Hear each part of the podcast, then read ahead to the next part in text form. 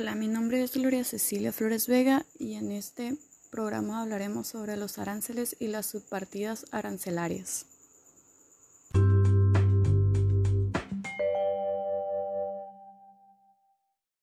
Antes de comenzar, hablaremos sobre qué es la clasificación arancelaria. La clasificación arancelaria es el código que caracteriza una mercancía en un sistema ordenado de descripción y codificación. Además de identificarla, esto permite asignarle un valor arancelario y el acceso a tratamientos preferenciales negociados en el comercio exterior, como los acuerdos de libre comercio. Se entiende como la identificación o codificación numérica de una mercancía que se basa en el sistema armonizado, que es una nomenclatura de mercancías desarrolladas por la Organización Mundial de Aduanas, mejor conocida como OMA.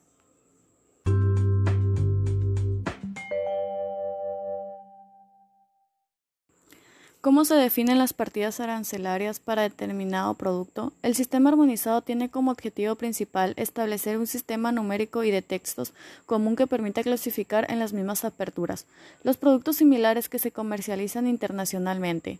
Una apertura arancelaria está compuesta por su número y su descripción. La estructura del sistema armonizado se basa en 97 capítulos que contiene cada uno de ellos una variable, la cantidad de aperturas denominadas partidas y subpartidas.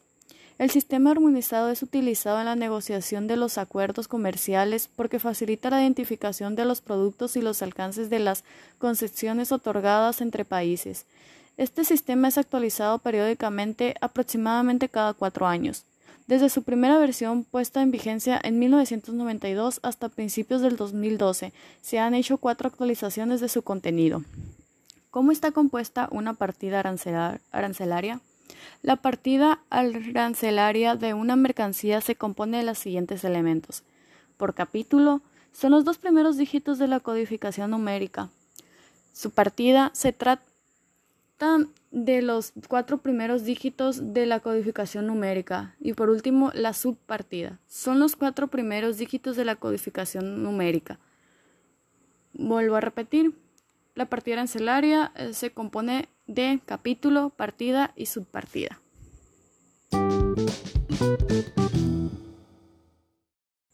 ¿Qué es un arancel? Se trata de los derechos de aduana, tarifas que se aplican a las importaciones de mercancías.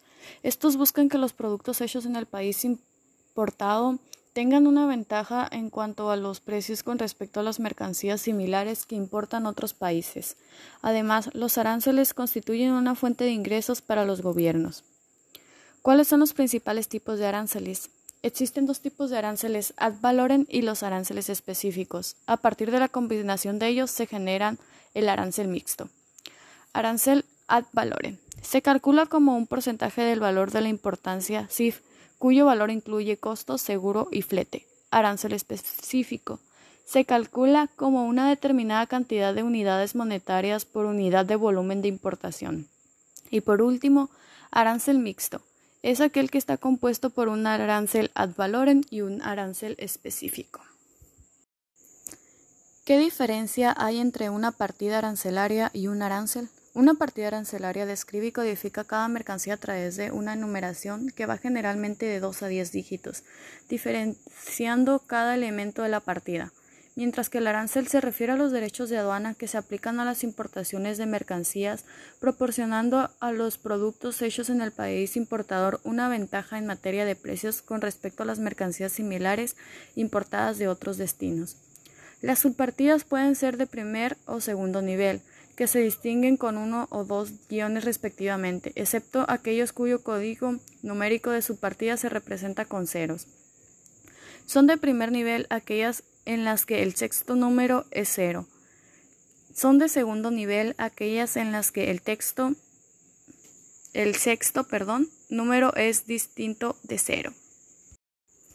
Para finalizar con este programa, los principales beneficios que conlleva una correcta clasificación son el pago justo de los impuestos aduaneros, correcta aplicación de tratados y acuerdos internacionales, el cumplimiento de las restricciones y regulaciones no arancelarias, los requisitos administrativos en cuanto al trámite del despacho aduanero, como son permisos previos por parte de dependencias como Secretaría de Economía, por mencionar un ejemplo, el certificado de origen, entre otros.